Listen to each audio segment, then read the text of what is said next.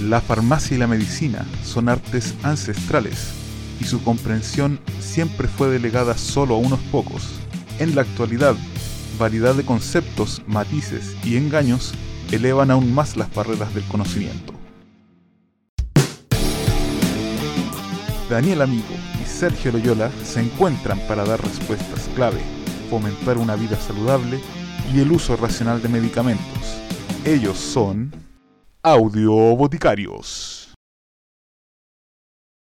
Sean todos muy bienvenidos a un nuevo capítulo de su podcast favorito, Los Audio Boticarios.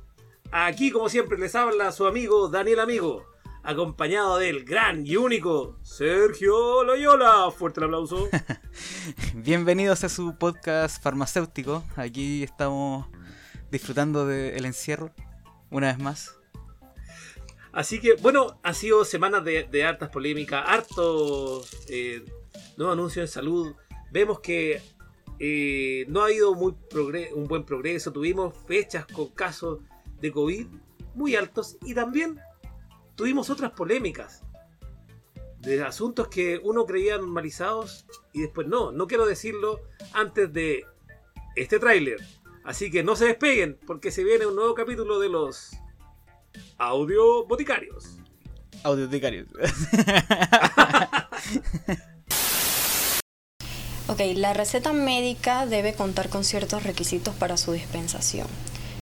Los medicamentos se clasifican en medicamentos de venta directa, medicamentos de venta con receta médica, medicamentos de venta con receta médica retenida y medicamentos de venta con receta cheque.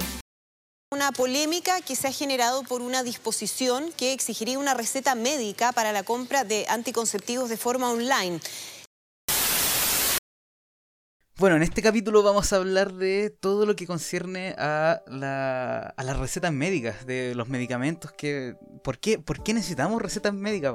¿Qué, qué, qué... ¿Por qué, señor? ¿Por qué? Sí, ¿por qué? Dios, Dios, ¿por qué si es que me das el poder del medicamento me tienes que restringir con la receta?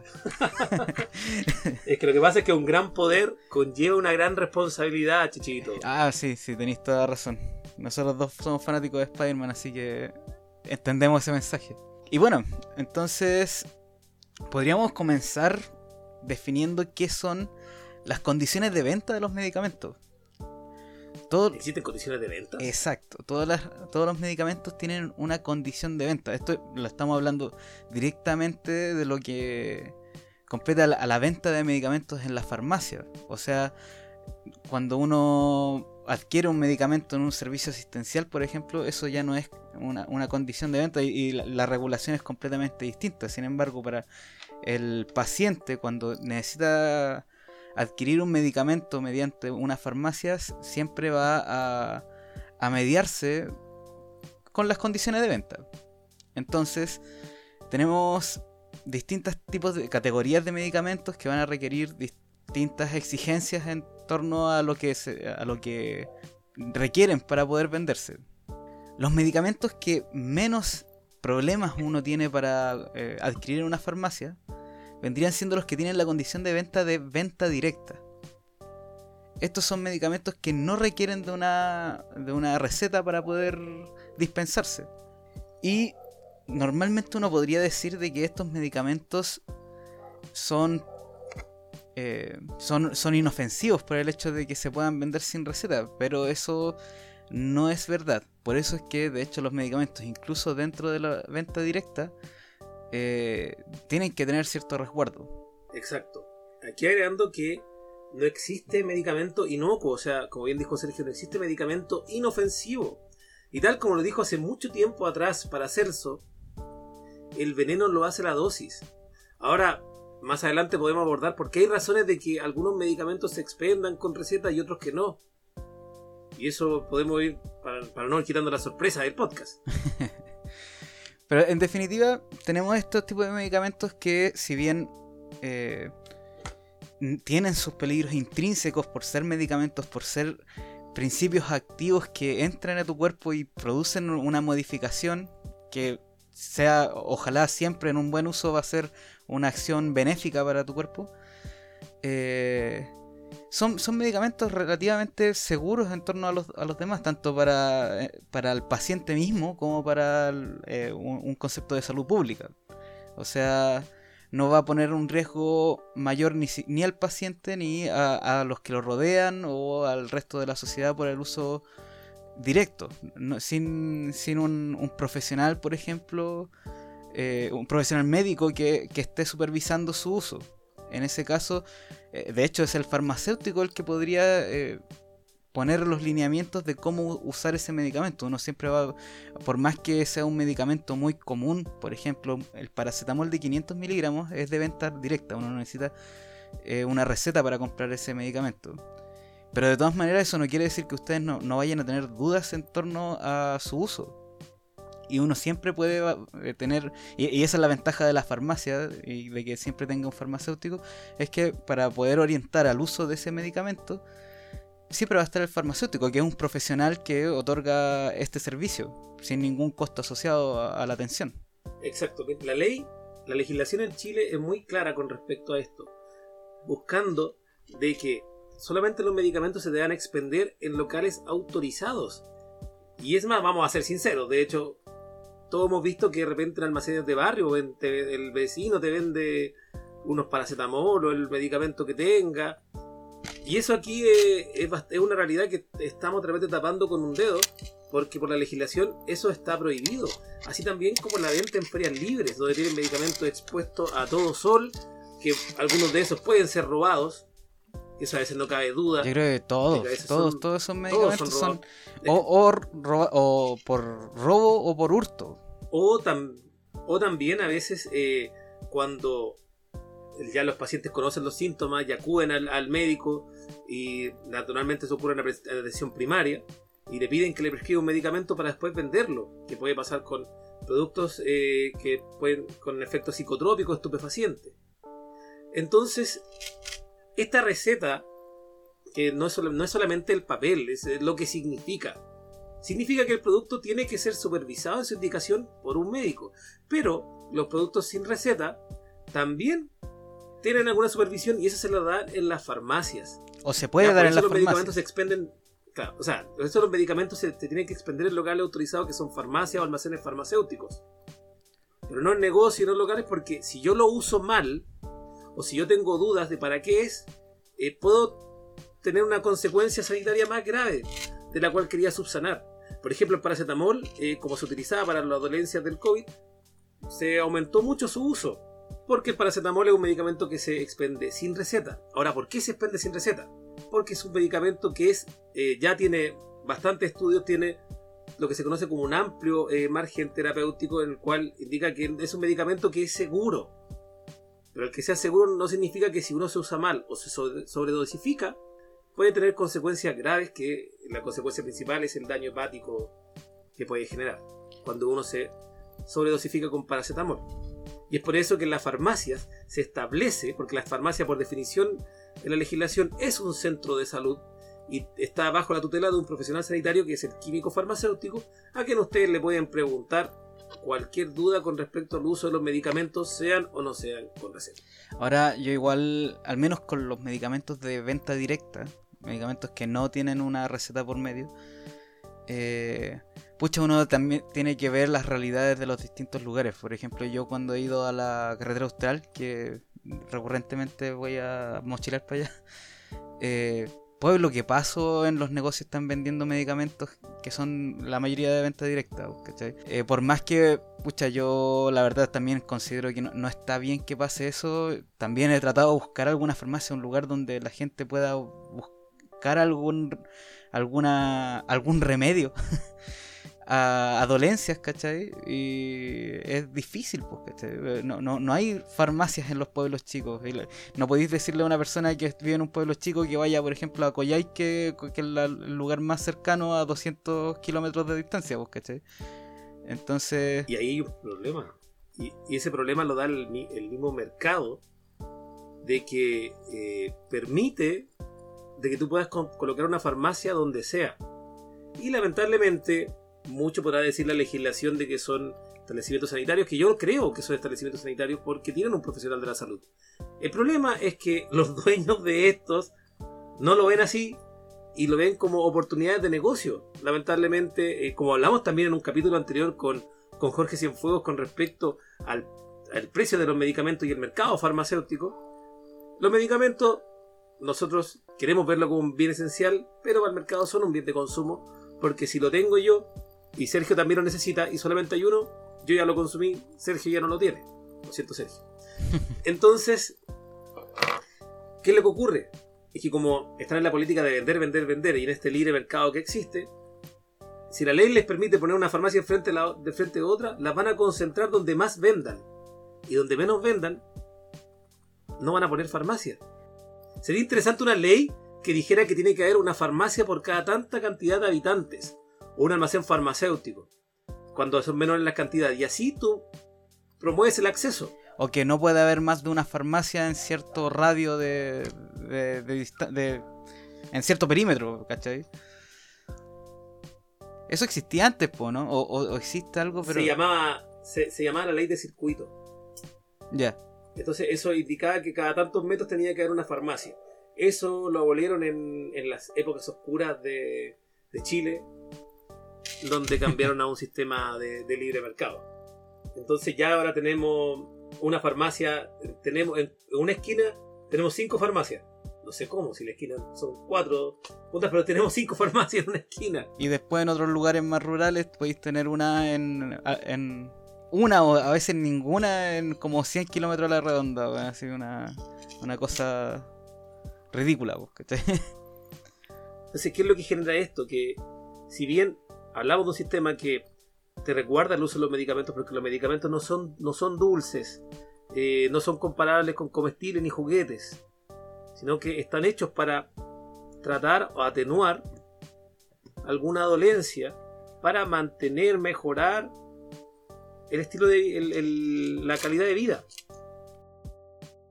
Tenemos algo que podemos verlo así, pero lamentablemente, como el mercado manda, se empieza a corromper toda la receta médica y tienes que vender medicamentos en almacenes, que uno podría decir, oye, eso está mal.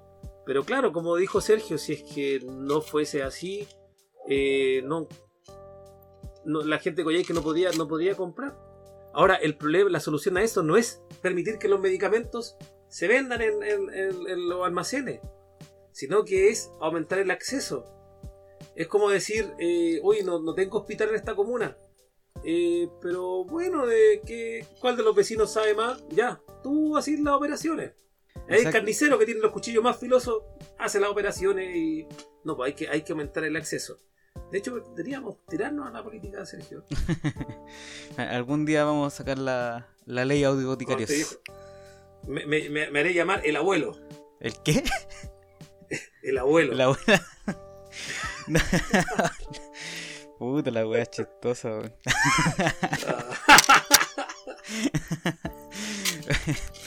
Bueno, pero en Pucha, definitiva, eh, el mensaje que quería dar es que igual, a pesar, no, no, no, no quiero hacer una apología o estar respaldando el hecho de que muchos medicamentos de venta directa se vendan fuera de, de un recinto apropiado, pero de que se entiende, se entiende, ¿cachai? Pucha, la, la necesidad está.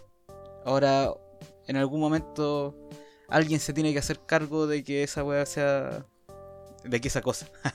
de que esa cosa sea. eh, de que todo eso eh, se, tran- se transforme en una, en una forma de acceso oficial, pues, ¿cachai? Digo, no, no, no oficial, oficializando el- la venta de medicamentos fuera de la farmacia, pero sí tratando de subsanar de alguna manera eso. eh, Especialmente lo que se trata de hacer ahora es con el. eh, con los centros asistenciales de, de salud pública, o sea, con CEFAM en las localidades, ¿cachai? O con los SAPU, ahí hacen entrega de medicamentos también. Claro, pero solamente para población FONASA en esos casos. Claro, sí, sí, es. eh, de, de todas maneras, eh, Ah. es algo que no está eh, a libre acceso de las personas.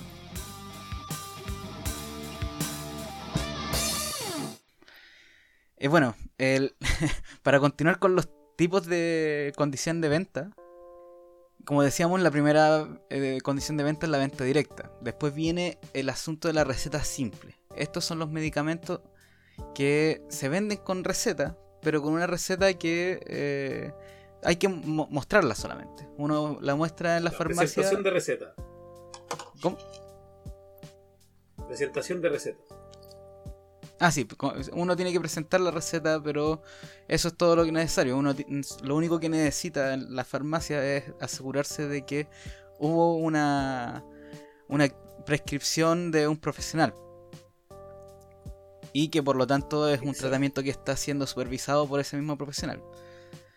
Eh, y aquí viene, este es el grueso de los medicamentos que hay en una farmacia. O sea, casi todos los medicamentos. Digo, yo, yo diría, no sé, deben ser como el 70% de los El medicamentos. 80%. El 80%. No, según según, según el, el director del, del ISP, el director subrogante, indicó la vez pasada que el 80% de los medicamentos, productos farmacéuticos registrados en Chile, se vende con receta médica. Se sorprenderían si les dijéramos todos los medicamentos que ustedes creen que no se venden con receta y que sí se venden con receta. Es más, dos veces he apostado con médicos condiciones de venta de medicamentos y las dos veces he ganado. No porque sea farmacéutico, el problema es que no me han pagado los apostados. Así que al, al final igual perdí, pues perdí como dos litros de cerveza. Pero yo no he puesto dinero. No, claro, en verdad, es que si decís, no, esa cuestión es con receta simple, tenéis muchas probabilidades de que sí sea así, porque estoy con cualquier medicamento. si al final la mayoría son de, de ese tipo de condición de venta. El, ¿Cómo se te has puesto a leer el, el Bademecum? Aquí sale que todo es con receta. O sea, es, es como de los Simpsons. ¿Te has puesto a leer esto alguna vez? Todo es con receta. bueno, dentro de los medicamentos que son con presentación de receta podemos tener la mayoría de los antibióticos, tenemos eh, a la mayoría de los antiinflamatorios. Por ejemplo, la, o el, el ejemplo que muchas veces se da es el ibuprofeno de 400 miligramos. Que la mayoría de la gente, de hecho yo nunca lo he comprado, tampoco compré muchos medicamentos, pero nunca he comprado un ibuprofeno con receta. El único ibuprofeno que sí... Que no tengo dinero. El único ibuprofeno que es sin receta es el, 200, el de 200 miligramos, que es el que se usa normalmente con, los con los niños. Pero ya llegando a los 400, la condición de venta cambia a ser con receta. Y la mayoría de los eh, antiinflamatorios, como el diclofenaco, el, el ketoprofeno, el ketorolaco, todo eso son, son con receta. Y, y bueno, y la, y la razón de esto es simple también. Clínicamente estos medicamentos son muy útiles para poder ayudarnos probablemente en, en inflamaciones, a veces también en, en momentos de, de fiebre. Pero ¿qué pasa con estos medicamentos? El uso prolongado de antiinflamatorios por más de 5 días, 3 a 5 días, puede generarnos consecuencias graves como úlceras, también pueden afectar nuestra presión arterial y principalmente generar, generar daño renal. Ya, porque en realidad es el daño renal y la consecuencia a la presión arterial posterior. Ya, porque esos son sus principales efectos secundarios y esto pasa cuando uno lo usa mal. Por esta razón, estos medicamentos son con receta. No así, por ejemplo, el paracetamol, que el paracetamol, su efecto adverso viene por una dosificación alta, por tomar mucha cantidad de paracetamol, pero no por tomarlo de manera prolongada. Igual, por ejemplo, medicamentos que son tan eh, que farmacéutico que escuche este, este podcast va a entender cuando comente de que el omeprazol es con receta. Y toda la gente viene cercano al 18 de septiembre, cercano a la fiesta, a la, a la Navidad, a pedir que le vendan omeprazol. Mucha gente también lo pide porque toma muchos medicamentos y ahí también hay otras consecuencias graves. Una de que eliminan nuestra barrera de la acidez estomacal que destruye todos los bicharracos que pueden entrar por la boca. Y también impide la, la correcta digestión y adquisición de nutrientes, como por ejemplo la vitamina B12, que le gusta tanto a, a la gente y está tan de moda últimamente. El calcio, también interacciona con otros medicamentos. El hierro también, para las personas que tienen El hierro problemas, eh, con la, de anemia De o de... Entonces, usted, ustedes ven que eh, las consecuencias de esos medicamentos, de usarlos mal, puede ser gravísima. Y lo peor de todo, bueno, y también dentro de una de esas, que es también importante en cuanto al omeprazol, que enmascara los síntomas del cáncer gastrointestinal, que es un cáncer que avanza muy rápido. Entonces, ¿qué es lo que ocurre? Es que como la sintomatología no duele en el momento, sino que, además, pu- puedo ir a una fiesta a comer de todo y no me va a pasar nada si tomo omeprazol, pero si lo uso de manera periódica, las consecuencias pueden ser graves. De hecho, hay una consecuencia que se siente más todavía, que es la acidez de rebote. Ya que la persona está tomando, toma omeprazol todos los días porque quiere tomarlo. Y que lo que hace es como si la manguera que libera el ácido estomacal la estuvieran pisando. Entonces se acumula. El punto que deja de tomar omeprazol, se suelta la acidez y la persona dice, hoy lo dejé de tomar, me duele mucho el estómago, necesito otro. Démelo, démelo, démelo. Y eso fue por una consecuencia de una de un mal uso de un medicamento, razón por la cual se vende con receta. Ya, ahí, ahí hay algo importante con lo que estoy diciendo para aprovechar el, el vuelo con el omeprazol. Eh, de que la- mucha gente cree que el omeprazol lo que hace es proteger, es dar cierto recubrimiento al estómago. Eh, no sé de dónde se habrá popularizado eso, pero es, es una forma muy mala, por no decir completamente incorrecta de explicar lo que hace, porque en verdad el, el omeprazol no recubre nada, no, no hace ningún recubrimiento. Lo que pasa con el omeprazol es que, como tú dijiste, como que si, tú, si tú tuvieras una manguera que tira el ácido del estómago al estómago, el omeprazol lo que hace es pisar esa manguera. O sea, hace que se libere menos ácido hacia el estómago. Entonces, claro, ahí uno empieza a tomar en cuenta de que, claro, eso, eso explica el hecho de que muchos nutrientes no se, eh, no se digieran de, la, de una manera correcta, porque al final está haciendo de que tu estómago eh, trabaje a, a media máquina. En un uso prolongado y, y- y cuando no está justificado, porque hay muchas, hay, hay algunas eh, ocasiones que obviamente, por eso es que es con receta médicas, con hay indicaciones médicas que te aseguran que es- esté bien usado ese medicamento, pero para consumirlo después del asado para que no te dé una acidez es algo que va a hacer que tu cuerpo no vaya a estar haciendo su trabajo de una manera adecuada. Entonces queda claro ahí que en ese, este caso, siento que no el tema no es el omeprazol, es que el omeprazol no recubre el estómago, pero esta creencia sí la utilizaron eh, otros productos para ocuparlo en sus comerciales. Y aquí viene un tema importante, ya que to- todavía estamos hablando entre lo que es con receta y lo que es sin receta. En la legislación se deja clara que no se puede hacer promoción de medicamentos que son eh, con receta médica. Solamente se le puede hacer promoción a los medicamentos que son sin receta médica. Entonces, por eso, eh, en ese caso, vemos productos antiácidos, por ejemplo, como el Gaviscon, que esos son, se venden sin receta médica y que salen unos bomberos con una manguera recubriendo el estómago de, un, de una sustancia para que no tenga tanta acidez.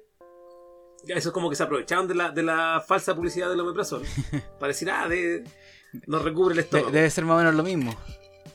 Claro, debe ser más o menos lo mismo. Pero Cuando son completamente distintos, porque una, una cosa es un antiácido y otra cosa es un inhibidor de la bomba de protones que es el omeprazol. Exacto. De hecho, los antiácidos se pueden tomar en el momento de la acidez. Pero ya, siguiendo avanzando, porque yo creo que eso nos, nos, nos estaríamos desviando mucho del tema. Ya tenemos un poquito de claridad, o ya hemos conversado un poco de que existen medicamentos que se venden sin receta, porque son un poco más seguros de usar, y medicamentos que se venden con receta porque tienen más complicaciones en un uso inadecuado. Pero antes de ir con más ejemplos y con el, el escándalo de hace unas semanas, eh, ¿cuál sería la siguiente condición de venta que le sigue a la receta simple? Bueno, la, la otra receta, o, o la otra condición de venta, quiero decir, eh, vendría siendo, eh, ah, los medicamentos que se venden con receta retenida. Dentro del- de la condición de venta con receta retenida, hay dos subcondiciones que esas principalmente afectan al, al profesional farmacéutico, que es la receta retenida sin control de saldo y la receta retenida con control de saldo. ¿Ya? Ahora, la que apuntan a la sin control de saldo son aquellos medicamentos que se le retira la receta por tener alguna alternativa terapéutica a la mano o porque ese medicamento podría generar un mal uso. Dentro de estos, como ejemplo, hay ciertos antibióticos que son con receta retenida, como los antibióticos derivados de las quinolonas, como el ciprofloxacino, que es para tenerlo como una alternativa terapéutica, o las cefalosporinas como la, la o cefaloxilo. Son con receta médica retenida. También tenemos otros productos como los corticoides, que se expenden con receta médica retenida. También por el hecho de que esos medicamentos, el hecho de que yo tenga una receta que pueda presentar a una y otra farmacia, podría generar que yo adquiera más de una vez el producto si es que alguien no me marcó la receta o no le puso despachada en ella. Por ende, si yo hago mal uso de los corticoides, puedo tener muchos efectos adversos. Y también vienen otros medicamentos que pueden generar cierta dependencia, como las drogas Z, como la sopiclona, por ejemplo. Medicamento que se utiliza como no, o sea, es hipnótico, se utiliza para, para el insomnio y ese medicamento es con receta retenida. Y después de eso vienen los medicamentos con receta retenida con control de saldo. Que a pesar de que eh, pueden tener eh, pueden ser igual de complicados que los otros, estos se, se dejan con control de saldo por ser medicamentos que pueden generar algún tipo de dependencia y mal uso. Entonces, en la farmacia tienen que controlar por cada uno que sale, tiene que haber una receta. Esto no solamente es por el paciente, sino que para evitar pérdidas o robos dentro de la farmacia. Para tenerlos todos contados. Y eso, de hecho, si se pierde alguno, son eh, sancionados por ley 20.000 y se va preso el farmacéutico. Y dentro de eso entran los clonazepam, diazepam, bueno, todo lo de esa familia de benzodiazepina. Todos esos medicamentos son súper complicados por el asunto de la dependencia y igual también de los efectos adversos que puedan presentar. Y además, y por lo mismo, por ese control que tienen, eh, es muy complicado el hecho de, que uno, de hecho, los ve en el, en el mercado negro. Uno los ve en la feria, uno los ve, no sé, en las páginas de Facebook, eh, que los venden. Y es, preocupante eso, porque eso quiere decir que hay algo que no está funcionando y eso, que, porque son los medicamentos con más control. De verdad que es, es muy complicado a nivel legal perder uno de esos medicamentos. O sea, la mayor cantidad de, robos también ocurren en los saqueos o también en el sector público los pacientes que van a pedir que le den receta porque se le perdieron, porque se lo robaron, renuevan la receta y adquieren el medicamento y después los venden.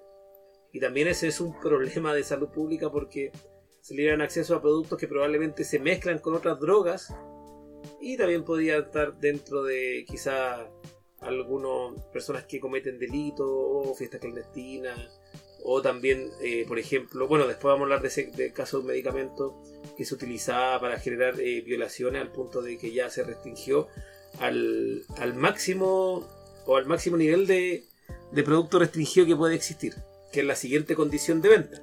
La siguiente condición de venta es, son los medicamentos eh, que se venden bajo recetas cheque. ¿Y qué es la receta cheque? Uh, la receta cheque es eh, la receta más complicada cuando uno estudia farmacia y te hablan de la receta cheque como que te da miedo.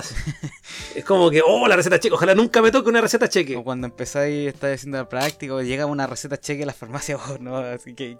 Oh, como, que se, como que se silencian ahí. Sí, así como... Ah, usted está esperando la receta cheque. Llegan a donde, el farmacéutico y le dicen, llegó la receta cheque. El momento que habíamos esperado. Y ahí como que todos se... y se persinan. Se preparan así.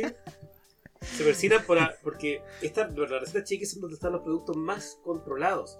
También llevan un control de saldo, pero este control es inclusive hasta por paciente y por persona que lo retira. En este, esta receta cheque eh, vienen tanto las indicaciones del, del, médico como las, los datos del paciente, como hasta la firma, después tiene que firmar el farmacéutico en la misma receta que recibe. Y aquí tenemos medicamentos que son complejos, ¿ya? También medicamentos que se pueden tener un mal uso. Dentro de eso hay un derivado de la benzodiazepina, de la familia de clonazepam, que está en este listado, que es el flunitrazepam. Medicamento que es bastante potente y se utilizaba para dárselo en los tragos a las mujeres y abusar de ellas. Razón por la cual, bueno, ya casi, de hecho, de hecho es muy difícil encontrarlo en farmacia. Casi nadie vende ya ese producto, por lo mismo por lo complicado que es. Pero creo que todavía tiene registro sanitario activo. Si me, si me equivoco, déjenlo en los comentarios. Pero de hecho, es con receta cheque ese producto. También como otro ejemplo de medicamentos que se venden con receta cheque es el asunto de eh, la fentermina, que es un medicamento. decir. que es un medicamento que se usa como anorexígeno. ¿Qué quiere decir eso? Que sirve para bajar de peso, básicamente. La fentermina es, bueno, derivado, derivado de anfetaminas, que por, lo cual produce una adicción y por el mismo hecho de ser anorexígeno. Más que produzca una baja de peso como tal, lo que hace es que activa el nivel de, de neurotransmisores activadores como adrenalina, dopamina a nivel central, a nivel del cerebro, y te activa y te inhibe el hambre. Este medicamento fue ideado para obesos mórbidos que no podían dejar de comer. ¿Por qué lo decís riéndote? No, no lo digo. lo dijiste corriendo. No lo digo riendo. La wea gordofóbica, weón. Gordofóbico. Me van a funar. Ya, pero igual estáis estoy gordo, así que da lo mismo. Puedo decirlo, Sí, yo puedo decirlo. No, no. Pero, no, no, pero en realidad este medicamento fue ideado para obesos mórbidos que eh, me que, que no podían parar de comer. Oh, por favor, un completo. Pucha, no deja, que, no puedo decirlo serio, po, ni siquiera me reí.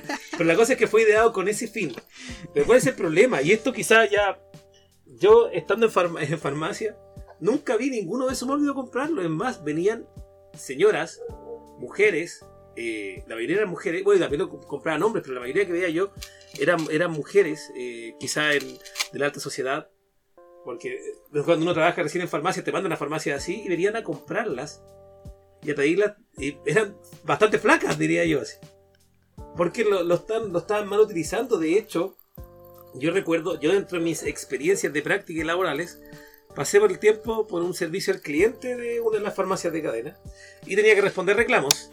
Y había un reclamo de una señora que no le quisieron vender la fentermina.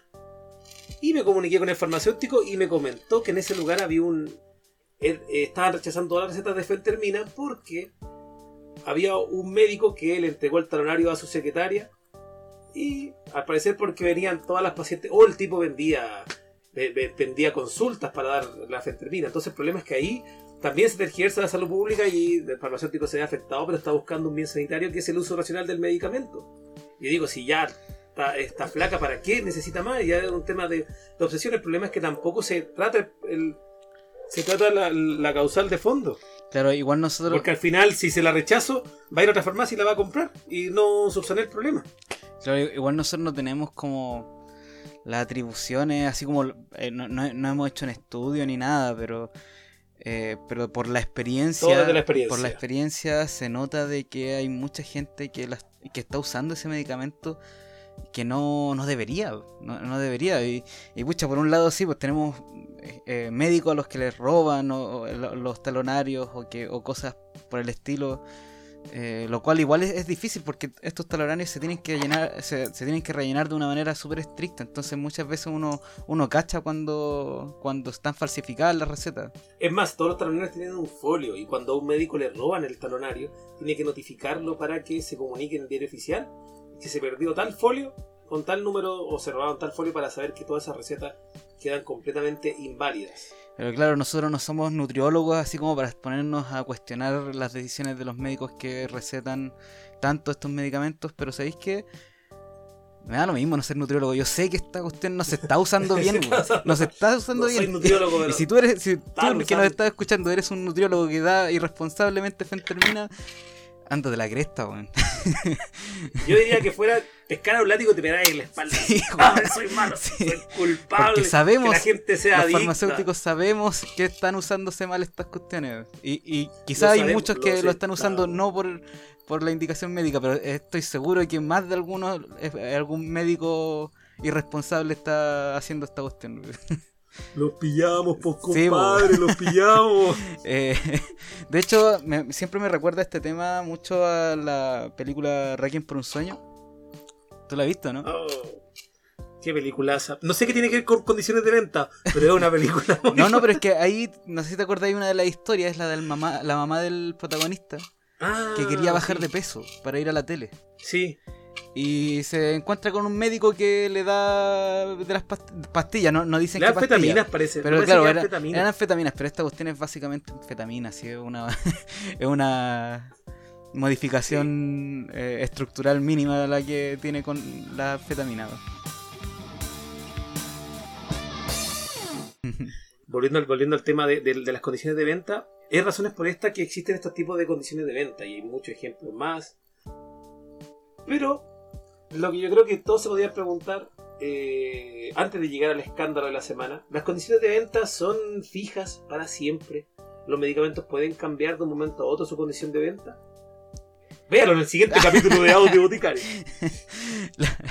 Las condiciones de venta se regulan no directamente por eh, una, una condición del compuesto químico que uno está dando. Son acuerdos legislativos y igual técnicos, pero que, van directamente eh, vistos según lo, lo, lo que determina el ISP por reglamento.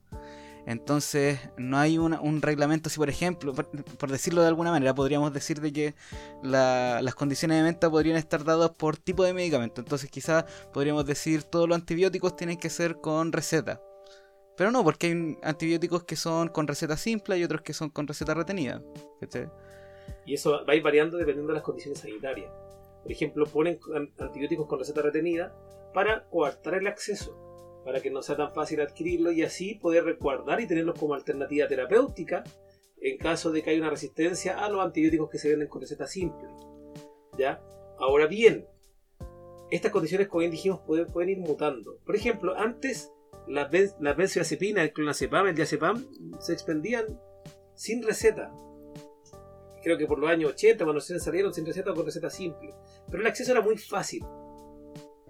Y después se dieron cuenta de lo que estaba generando la población, dependencia, adicción, uso irracional, lo que conllevó a que se tomara la medida sanitaria de tenerlo con receta médica retenida con control de saldo. Y ahí el consumo de estos medicamentos ¡fiu! bajó. Mira, fue- bajó con ese mismo sonido, así. Es un sonido de, bajada. La de, subida es como. "Uh". Entonces, eh, bajó, bajó bastante el, consumo de estos medicamentos. Caso contrario, tenemos el caso de eh, anticonceptivo de emergencia, conocido como la pastilla el día después. Siendo esto que tenía que ser un producto que se tiene que expender con receta, o sea, se expendía antes con receta retenida, por los riesgos que conllevaba, porque es, un- es una terapia hormonal. Y es un golpe. si tenía hormonal. miedo, pues, claro, es un golpe hormonal de hecho. Y que eh, en un principio cuando salió, debido a sus consecuencias, se, se expendía con receta médica retenida. Eh, yo recuerdo que una vez, eh, no, no fue personal, pero acompañé a alguien a comprar esta receta. Porque eh, no había quien la acompañara y como yo estaba estudiando farmacia en ese entonces, me dijo, voy a acompañar. Y dije, bueno. Y fuimos a la farmacia, recuerdo que el, el- el auxiliar le dijimos, veremos por la pastilla el día después. Y así también para adentro, por ese entonces todavía era tabú. Llamó al farmacéutico y le dijo, jefe, vienen por la pastilla. ¡Oh! Y como que como que tocó unos medicamentos en el y se abrió una compuerta así, y una escalera hacia abajo y le pasó una antorcha y dijo, acompañen. Y ahí bajamos. Pero eso, eso cambió porque se dieron cuenta que si era una pastilla de emergencia debería haber, debería haber más acceso. Bueno, ese entonces también estuvo la discusión de que si correspondía o no correspondía, pero al final se llegó a que como farmacéuticos tenemos el deber, si estamos en la farmacia, de que si alguien quiere estos productos y, lo, y se va a expender sin receta, porque esa es la condición de ahora, venta directa sin receta, de educarlos, porque es el deber del profesional de la salud de educar, de que esto se utilice bien. Entonces, eh, ahora ese producto se pasó de ser receta con, receta retenida a ser con venta directa, es decir, sin receta. Y otro caso también que vimos en pandemia fue cuando salió el tema de que la hidroxicloroquina servía para tratar el COVID. Y cuando todo te dieron vuelta la hidroxicloroquina, medicamento utilizado para el lupus y otras enfermedades, estos empezaron a comprar como locos en la farmacia. Ahora este se vendía con receta simple. Y ahí, en base a eso, dijeron, no, esto tenemos que dejarlo con receta retenida porque si no van a hacer un mal uso y cambiaron la condición de venta a receta retenida. Es decir, las condiciones de venta pueden mutar dependiendo de eh, del estado sanitario o de las legislaciones o cómo vaya migrando también el sentido de la población o la cultura del medicamento que podemos ir teniendo. Claro, y en torno a eso, igual eh, hay muchas veces que en la práctica de las farmacias, de, de, la, de las ventas en las farmacias, se acostumbra a, a no pescar realmente la, la condición de venta. Que es algo que, que pasó y que dio un gran problema hace una, hace una semana, fue eso, ¿cierto? Un poco más de una semana Exacto, hace, hace una que Una semana. fue el asunto de los anticonceptivos. Si es que no vieron mi publicación, expliqué el asunto de los anticonceptivos, está en, en nuestras páginas de Facebook y de Instagram. Bueno, el asunto es que eh, empezó por un tema, ahí lo explico mejor, no lo voy a explicar de nuevo. el asunto es que por un tema empezó a, ser más estricto la- la- el peditorio de la receta médica en los anticonceptivos.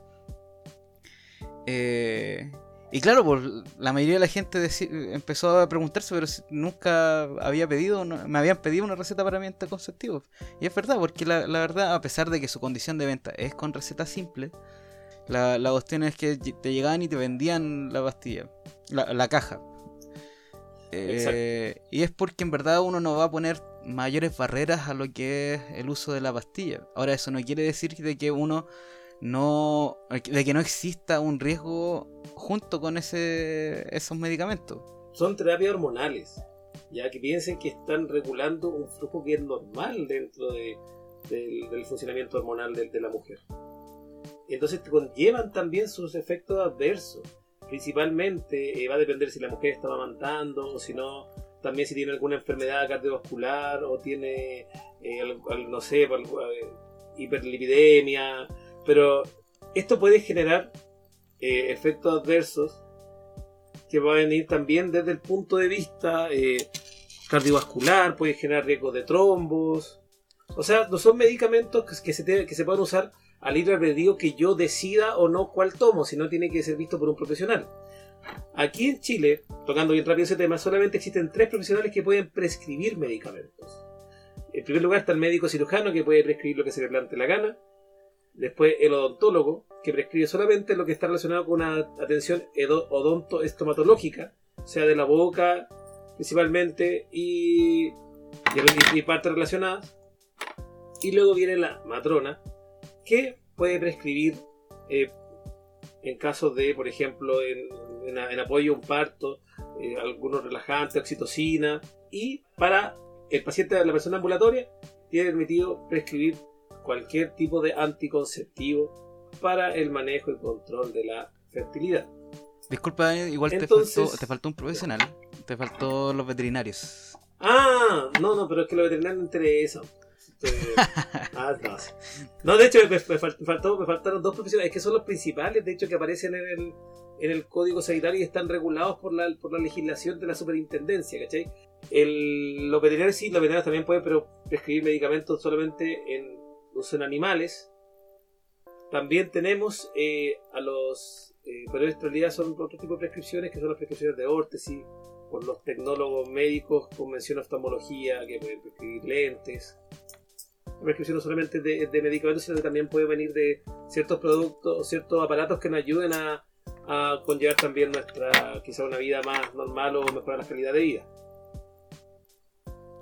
De hecho, si no lo sabían también, eh, y no, no, es que, o sea, sé que tú lo puedes hacer igual, pero el hecho de uso de órtesis como sillas de rueda o muletas también deberían ser indicadas por un profesional.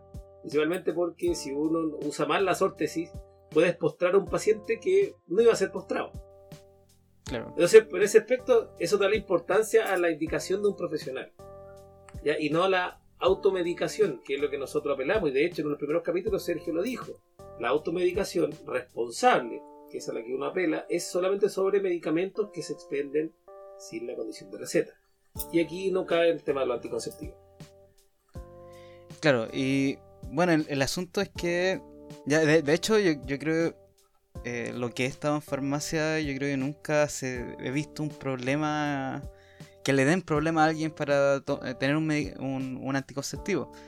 Solamente eh, lo que se, les pide, y es muy fácil como convencer a la persona que quiere comprar el anticonceptivo, es decirles que no, mejor no se lleven un anticonceptivo si no están completamente seguros de que es el que están tomando. Muchas veces Exacto. llega alguien, por ejemplo, es típico así como que llega la pareja eh, masculina de la persona que está tomando el anticonceptivo, o a veces llega como el papá o la mamá, o- y de repente no están completamente seguros de cuál es la pastilla que está tomando la persona, que es por encargo. Entonces ahí uno es realmente fácil eh, negociar eso, porque en verdad uno le puede decir a la persona, sabes que mejor si no estás seguro de, la- de qué pastilla es, eh, mejor no, no te lleves nada, porque es, muy importante que lleves exactamente la que está tomando ya desde, digo, que, la que ya está tomando previamente.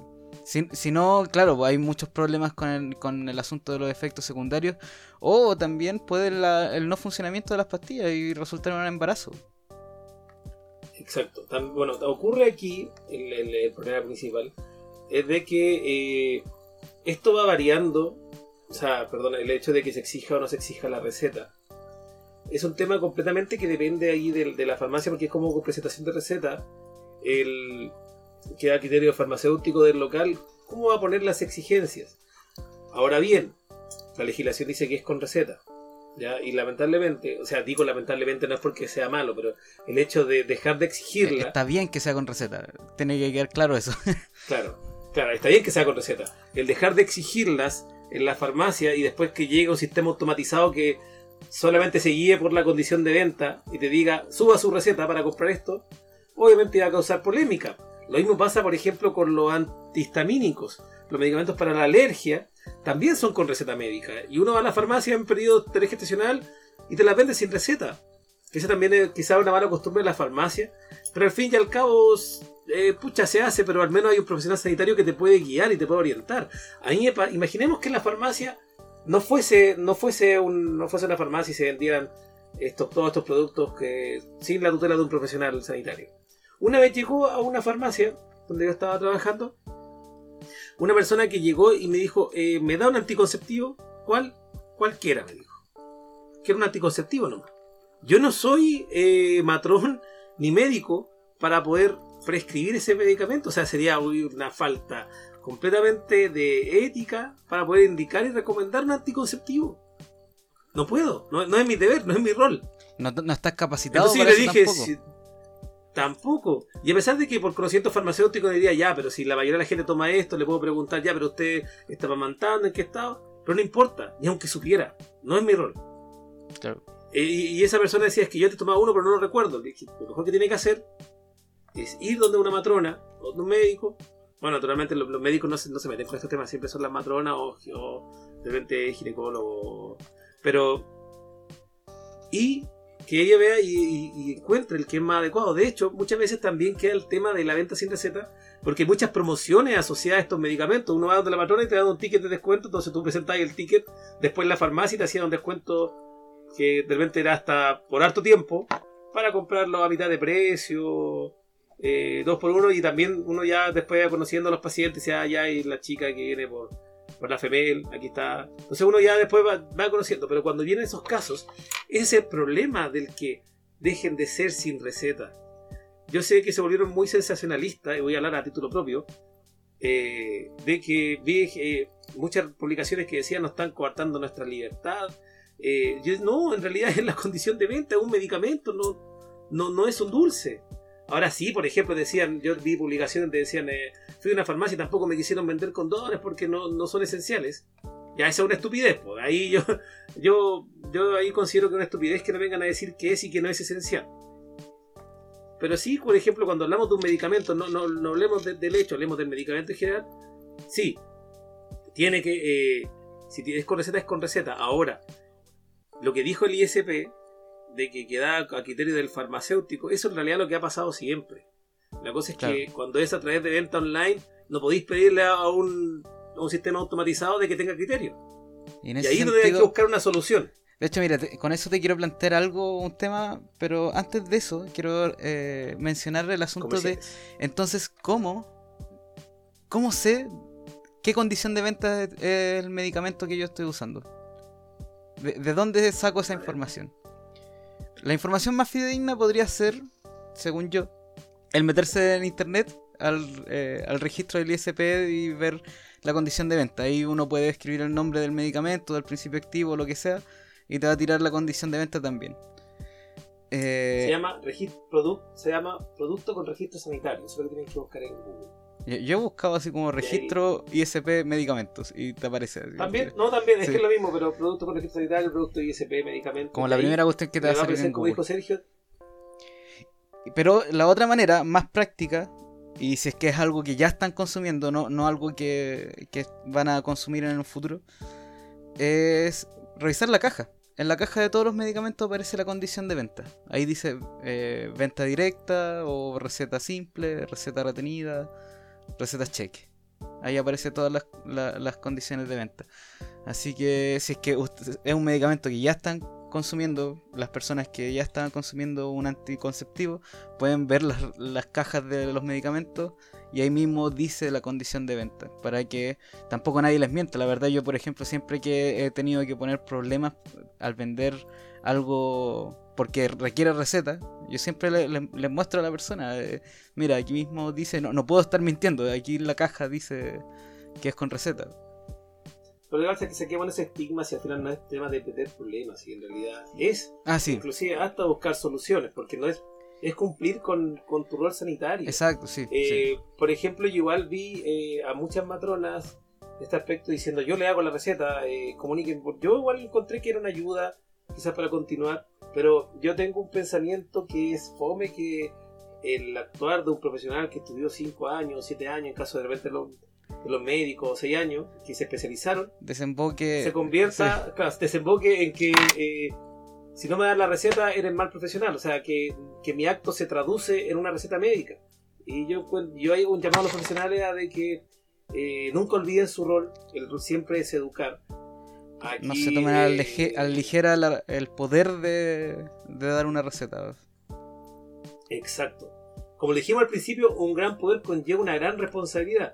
Ahora a nosotros, a los farmacéuticos, nos dieron el poder de poder eh, hacer caso omiso en esta condición de pandemia.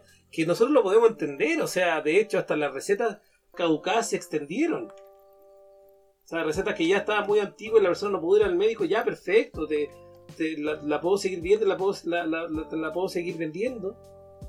Y también en el mismo caso, ahora de los anticonceptivos, hacer caso omiso. Bueno, como siempre se ha hecho, caso omiso. Entonces, eh, es, es eso al final. ¿no? Al final no, es un tema de, de, de, corromper o pasar a llevar los, derechos reproductivos de la mujer. No, es un tema de, seguridad, se- seguridad sanitaria. Al final son medicamentos. Y Chile no es un país que haya demostrado tener cultura del medicamento. Un, pa- un país que se automedica, un país donde hasta la misma farmacia de repente hacen caso omiso a muchas condiciones de venta. Entonces, eh, yo creo que al final esto queda en los profesionales de la salud, quienes tenemos que tener el rol fuerte de educar sobre los riesgos que conlleva. Así que yo consideraría que, por ejemplo, eliminar la receta en estos medicamentos anticonceptivos podría conllevar a que esa, esa señora que me dijo a mí, eh, me vende cualquier anticonceptivo, se traduzca en la venta de cualquier anticonceptivo. Claro. Y eso podría conllevarle después a algún problema sanitario.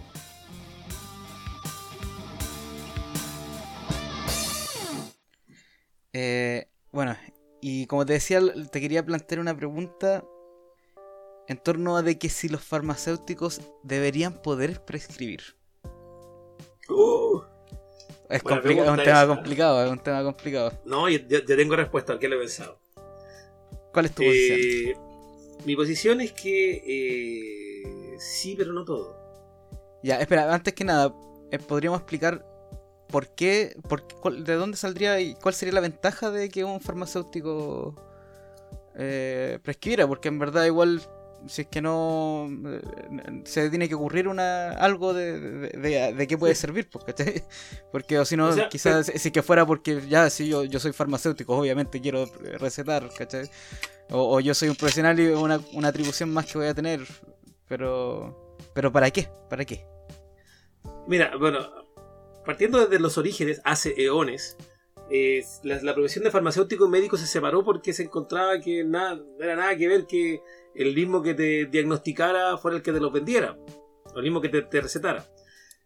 Aquí yo creo que eh, el- después el farmacéutico, en el rol comunitario que ha ido teniendo, y realmente hay muchas farmacias eh, comunitarias, farmacias de barrio, que tienen un rol sanitario que es el que tienen que cumplir todas las farmacias, pero se ve más fuertemente, a veces llevado por la misma mano de los profesionales que la manejan, es que ayudan a la gente que no puede acceder a, a, a tratamiento. Ahora, ¿por qué digo? eh, yo creo que sí deberían, pero no todo.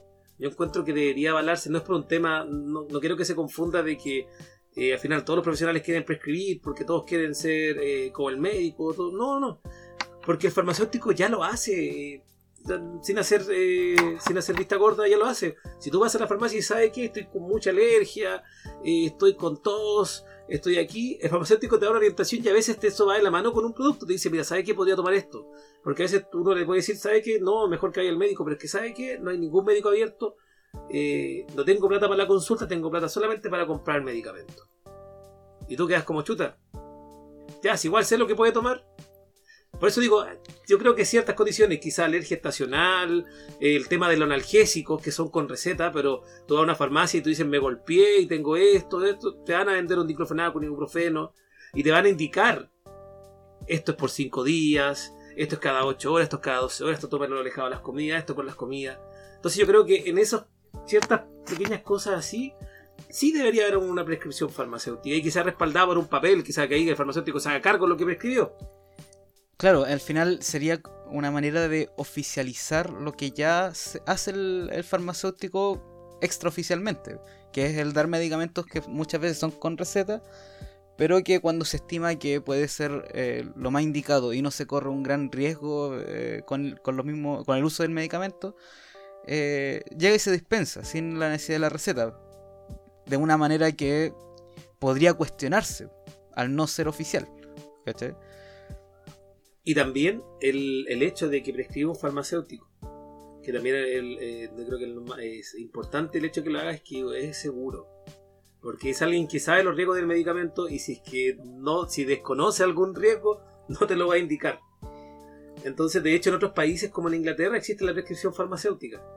Pero en ciertos casos, en ciertas cosas, creo que el farmacéutico tiene que tener una sobreespecialización eh, para ver, por ejemplo, quizás ramos de semiología Así también como las enfermeras en otros países también, con ciertos estudios, también pueden prescribir ciertos tipos de medicamentos. Porque al final igual lo importante es el paciente. Aquí no es el ego de quién es el que tiene más poder sobre el otro. Lo importante es poder contribuir con la persona. Y al ah. mismo tiempo no olvidarnos de los riesgos que conlleva el mal uso de los medicamentos, que es lo que nosotros, como boticario, recalcamos. Nosotros queremos que con este podcast se fomente un poco más el uso racional del medicamento y poder contribuir a generar una cultura del medicamento en Chile. Ahora... O al menos en las 20 personas que nos escuchan. Quería... Saludos a todos. Ahora igual, pucha, yo quería comentarte que igual la prescripción farmacéutica no es, no es muy sencilla tampoco. El asunto de que un, una misma persona sea tanto el encargado de indicar un medicamento y al mismo tiempo de entregar, de, dispensarlo, al final cuando uno tiene un, eh, tenemos profesionales prescriptores y por el otro lado el farmacéutico, ahí tenemos como un sistema de doble check. O sea, el, médico o el profesional prescriptor va a indicar algo, va a recetarlo, según su experiencia y, si es que, y, al otro lado va a estar el farmacéutico para corroborar que esté todo bien y dispensar cuando se, sea si es que está todo bien. Eh, Exacto. Cuando tú delegas esas dos responsabilidades en la misma persona, pierdes esa, ese, ese doble aseguramiento. check. Por eso el farmacéutico es cuidadoso en momento de hacer este trabajo. Claro, entonces igual hay ahí como un conflicto de... no, sé, yo encuentro que puede haber un conflicto ético en torno a eso. Imagínate, o, por otro lado, abordándolo de otra manera, ¿qué pasa cuando hayan farmacéuticos que estén siendo presionados por los dueños de las farmacias a que receten de cierto tipo de medicamentos? Bueno, hoy en día existen médicos que son presionados no, a prescribir. No, claro, pero. pero imagínate, imagínate lo terrible que sería que fuese el. El farmacéutico, sí, porque El farmacéutico. Yo, creo que sería peor porque eh, el farmacéutico tiene, tiene el poder de venderlo directamente. ¿Cachai? Entonces. por eso yo, yo, creo que, yo creo que el tema aquí no es que puedan prescribir todo. Yo creo que quizás validar esa acción en ciertos casos. Como ya en ciertos casos, este, este, medicamento puede ser prescrito por médico y por farmacéutico, no sé, quizás lo antiinflamatorio. Claro, sí, no. O, o quizás, no sé, igual es que en todos lados se puede, puede haber problemas. Si fuera por antiinflamatorios, pucha, eh, ¿qué pasa? Todos los, eh, antiinflamatorios del laboratorio tanto que tenemos convenio, eh, claro, no, vende los mejores eso y receta de ese, ¿cachai? Igual siempre va a haber problemas, ¿cachai? Y, ahí, ahí importa, bueno, es que eso ya existe y eso no necesita una prescripción farmacéutica para que Sí, también. Los incentivos. siempre, siempre, siempre está la, la presión comercial, pero la, la, única diferencia de que esto sea distinto a un pronto COPEC es de que el profesional sanitario se ponga las pilas y ejerza su rol como corresponde. Bueno, ¿qué temas más interesantes tocamos en, en este capítulo? La verdad, un capítulo bastante más E- Era un tema más o menos denso. Ojalá lo, lo hayamos logrado hacerlo más o menos entretenido. ¿Qué, qué te pareció Si a lo logramos, suscríbete. y si no lo logramos, suscríbete también. no, a, a mí la verdad me, me, eh, me gusta hablar de estos temas. eh, yo espero que la gente lo escuche. Y también recordarles que nuestro Instagram no solamente, o sea, o sea para nosotros es un canal, esper- esperemos que se convierta en un canal bidireccional, o sea, que ustedes también nos puedan decir, oye, escuché su podcast, me gustó lo que dijeron o no me gustó lo que dijeron, si al final no somos dueños de la verdad, somos solamente dos farmacéuticos con ganas de, de opinar y poder comunicar los pocos o muchos, no sé, conocimientos que tenemos con, con ustedes. Pero lo importante es que ustedes no, no, no escuchen y si les gusta, compartan también. Si no les gusta, también compartan porque al otro que le comparte le puede gustar. Entonces, no sé, yo lo único que digo es que, ¿dónde nos pueden escuchar la gente, Chechito? Nos puede escuchar en todas nuestras plataformas, como puede ser Anchor, Breaker, Google Podcast, Apple Podcast, Radio Public y Spotify. Creo que no me faltó ninguna, déjame ver. No, déjala así, no la... Y también, y también estén atentos a nuestras redes sociales que son Facebook e Instagram. Ahí vamos a estar Facebook e subiendo cosas más o menos interactivas, quizá, quizá. Somos tan Vamos a hacer el-. Necesitamos, oye, necesitamos, al- si, si algún boticario se quiere decir, oye, yo lo ayudo con redes sociales, Sí, sí. o al alguien- menos que nos enseñe. ¿Dónde aprendo? Sí, no, yo, yo sé solamente Busquemos un podcast de redes sociales. subir na- nada, Sí, así como publicaciones normales. Sí, es que, es que de hecho, si, si la gente viera nuestras redes sociales personales, somos más fomes todavía. O O sea, Ah, no yo sé, no subo una yo foto comparto pedazos memes, weón. Ah, entonces tú deberías dedicarte a eso. Ya, pero es que. Bueno. ya, pero no nos Bueno, vayamos ya. a otro lado. Bueno, bueno, la cosa, chicos, esta pelea va a seguir después de- del Sí, podcast. No, pero no importa. Lo único es que queremos solamente agradecerlos por haberse quedado hasta el final. Y le parece porque se vienen nuevos y mucho más emocionantes episodios. Porque en mayo cumplimos un año de Audioboticarios. Un año. Así, un año desde que empezamos esta, esta cuestión el año pasado y seguimos en pandemia o no, no ha cambiado nada. Así que súbale volumen a su emisor porque si la pandemia está aburrida y siente que no están aprendiendo nada, entonces yo le digo, escuchen a los Audio Boticarios. Audioboticarios.